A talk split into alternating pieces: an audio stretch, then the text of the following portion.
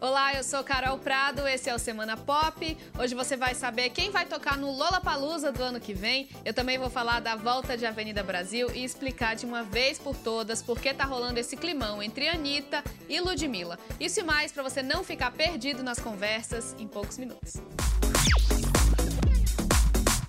Pois é, o Rock in Rio já acabou, mas continua rendendo. Isso porque tá rolando um suposto desconforto, um desentendimento, uma treta mesmo, entre Anitta e Ludmilla, que começou lá no festival. Pra quem não conseguiu acompanhar, eu vou explicar.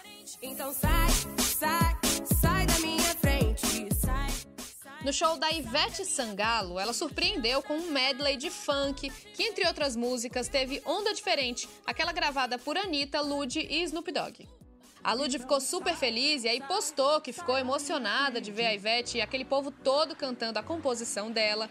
Quem não ficou muito feliz foram os fãs da Anitta, que passaram a atacar a Ludmilla por ela não ter citado a parceira nesse post.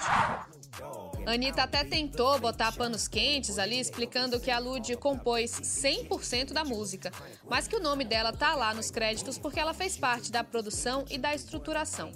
O fato é que dias depois, a Ludmilla fez um desabafo dizendo que a gravadora dela só deixou ela trabalhar essa música depois que a Anitta se interessou. Claro que rolou um climão depois disso, né? É, e aí, quando a Anitta pega e fala que gosta da música, a gravadora vai e fala: oh, ok, então vamos sim, vamos nessa. Bom, agora que você entendeu tudo, já pode escolher um lado, decide aí e comenta.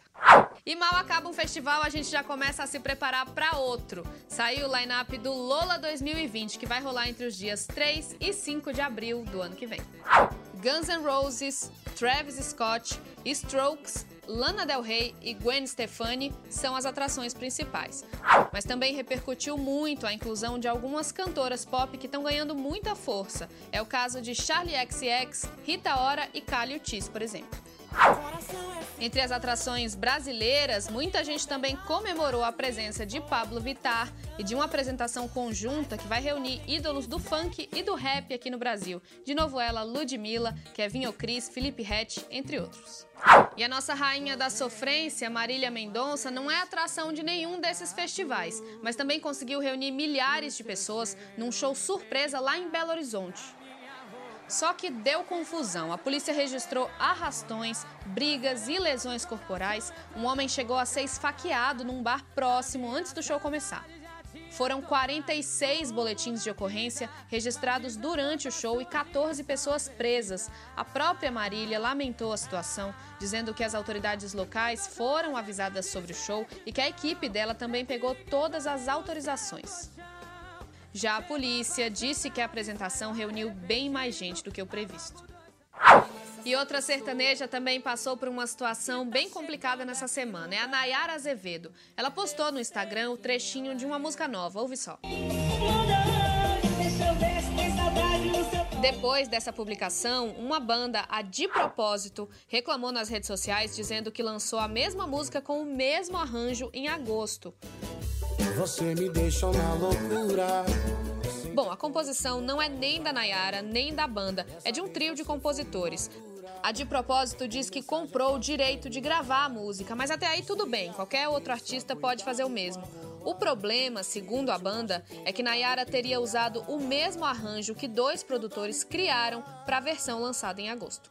A Nayara respondeu dizendo que nunca tinha escutado a versão da De Propósito e que a banda se antecipou porque quando reclamou, o arranjo da versão dela ainda não estava finalizado.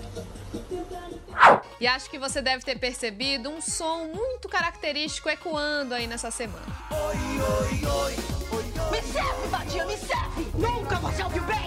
Pois é, eu assisti, eu sei que você provavelmente também assistiu. E agora Avenida Brasil tá de volta no Vale a Pena Ver de novo, pra nossa alegria e também pra gente morrer de ódio mais uma vez com as maldades de Carminha. A Adriana Esteves, atriz que fez a Carminha, até elegeu qual foi a pior crueldade da vilã. E olha, não foi abandonar a enteado no lixão, nem arrumar o casamento do próprio amante com a cunhada, nada disso. A Adriana acha que o pior mesmo foi ela debochar da filha, a Agatha, lembra dela? Anda, menina, mais rápido! Que é isso? Respeito com seu tio, você tá louca? Sobe! Sobe correndo que você faz exercício, vai! Realmente dava muita pena da Agatha, né? Mas nesse clima de Avenida Brasil eu me despeço. Até semana que vem.